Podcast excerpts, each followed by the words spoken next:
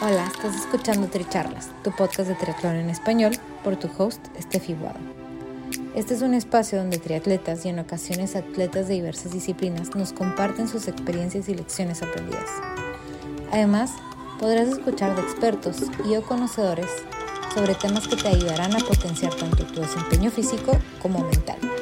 Nuestro objetivo es que de cada episodio te lleves información valiosa para acompañarte en tu crecimiento de mente, cuerpo y espíritu. Déjate inspirar y ponte a entrenar.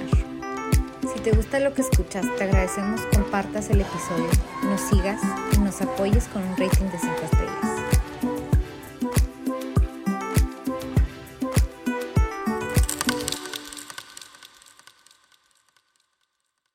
Bienvenidos a este quinto episodio Sprint de Domingo.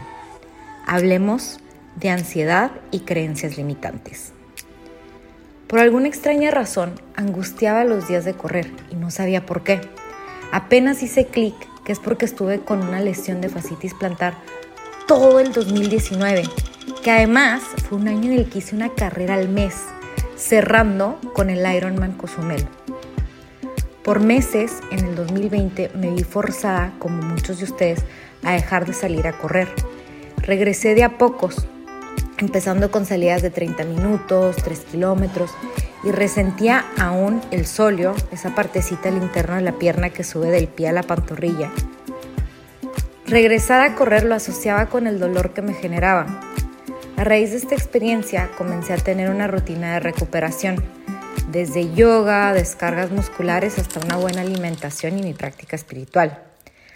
A través de incorporar esto en mi rutina, que pronto se convirtieron en hábitos, y hoy siento un cuerpo sano que puede correr sin dolor. Que extraño se escucha, pero es así. Apenas puedo empezar a saborear nuevamente qué se siente correr sin dolor físico y disfrutar. Hace poco comenzamos a correr en grupo los jueves en la pista atlética, lo cual me ha ayudado a crear incrementos de velocidad y superar mi VO2. Siento cómo ha mejorado mi carrera y me siento emocionada de seguir mejorando agregando esto a nuestro diario de confianza que hablamos en el episodio sprint anterior. Capté que era necesario soltar esa idea de que correr duele, porque ya no me sirve y la puedo dejar ir. Así que haciendo la nota con fecha, el 14 de abril disfruté mi carrera y mañana sábado descanso. Además, para incorporar este camino, como comentamos en el episodio 87 con Carla Ticona, los invitamos a recolectar la información en tu agenda, en tu diario y después de un tiempo, eh, puede ser trimestral, evalúas cómo estás invirtiendo tu tiempo y haces los ajustes necesarios para que tu realidad se encamine a donde quieres llevar tu tiempo. Esto en el tiempo Crea hábitos que se convierten en tu estilo de vida y cuando éste está alineado con lo que te hace sonreír, sabes que estás en el camino correcto.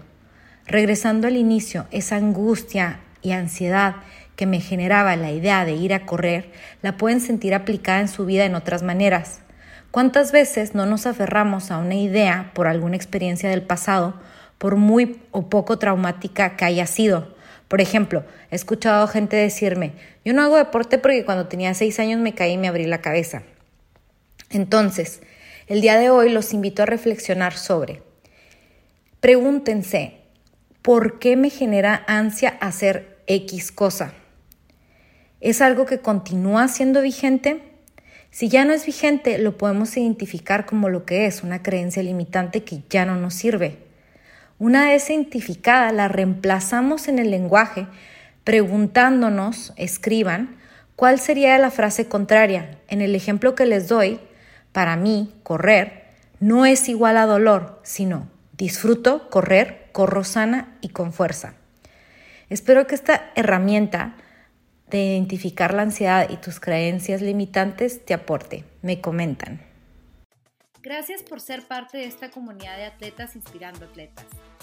Este espacio es traído a ustedes en colaboración con Ojana Triathlon, donde atletas de todo tipo nos comparten sus experiencias y lecciones aprendidas a través del deporte. Los invito a suscribirse al podcast y ponerse en contacto conmigo a través de la página en Instagram de Tricharlas. donde me pueden dar sus comentarios, sugerencias, si conocen alguna persona que tiene una historia para compartir con nosotros. Y estamos en contacto.